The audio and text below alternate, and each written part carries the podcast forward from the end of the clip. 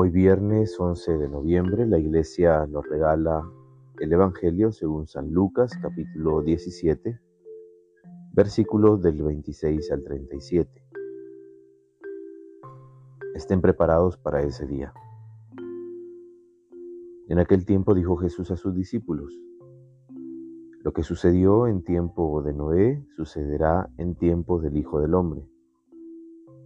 Comían, bebían, se casaban, hasta que Noé entró en el arca. Vino el diluvio y acabó con todo. O como sucedió en tiempos de Lot. Comían, bebían, compraban, vendían, plantaban, edificaban. Pero cuando Lot salió de Sodoma, llovió fuego y azufre del cielo y acabó con todos. Así será el día en que se revele el Hijo del Hombre. Aquel día, si uno está en la azotea y tiene sus cosas en la casa, no baje a buscarlas. Lo mismo si uno está en el campo, no vuelva atrás. Acuérdense de la mujer de Lot. Quien trate de conservar la vida la perderá, pero quien la pierda la conservará. Les aseguro, esa noche estarán dos en una cama, a uno lo arrebatarán y al otro lo dejarán. Habrá dos mujeres moliendo juntas, a una la arrebatarán y a la otra la dejarán. Estarán dos en el campo, a uno lo arrebatarán, al otro lo dejarán. Le preguntaron, ¿dónde, Señor? Jesús les contestó, donde está el cadáver se reúnen los buitres.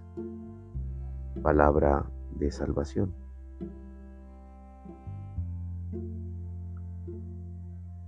Amarse unos a otros, unos a los otros, es la piedra angular de la escritura. Aparece primero en el Decálogo, afirmado como primer mandamiento de la comunidad liberada. En Mateo 22 Jesús lo ratifica como el gran mandamiento y Santiago 2.8 establece el amor al prójimo como sello fundamental de la identidad cristiana.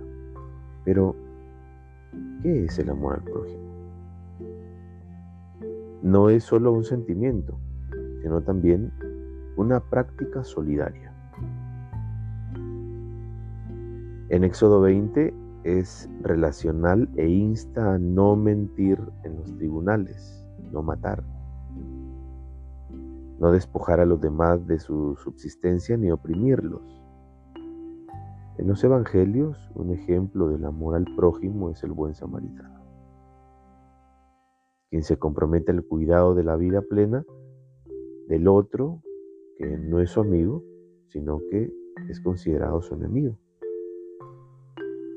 Santiago menciona el cuidado a las viudas y a los huérfanos, personas vulnerables de su época.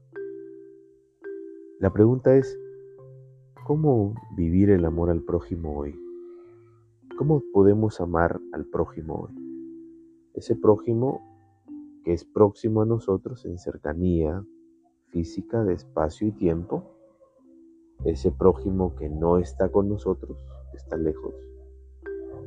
Pero que lo que nos mueve a establecer relaciones no son los sentimientos, sino el punto de partida, la misma experiencia del amor de Dios porque si nos dejamos llevar por los sentimientos vamos a empezar a clasificar a las personas y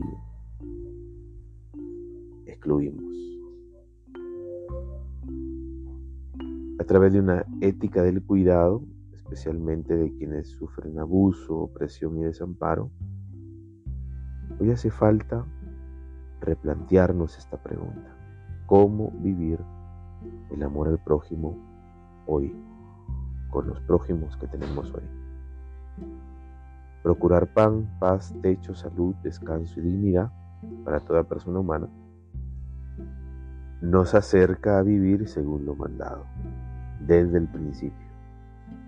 Desde el principio entendemos de aquello que Dios nos ordenó que hiciéramos con nuestro prójimo. Seguimos conociendo los dones del Espíritu Santo el último don del Espíritu es el santo temor de Dios.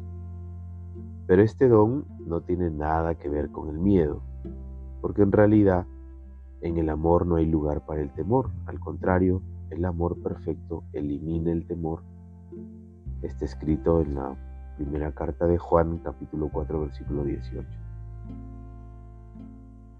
El santo temor de Dios, por tanto, es la capacidad de reconocer que Dios siempre es infinitamente más grande, que nos sobrepasa por todas partes y que nunca podemos abarcar.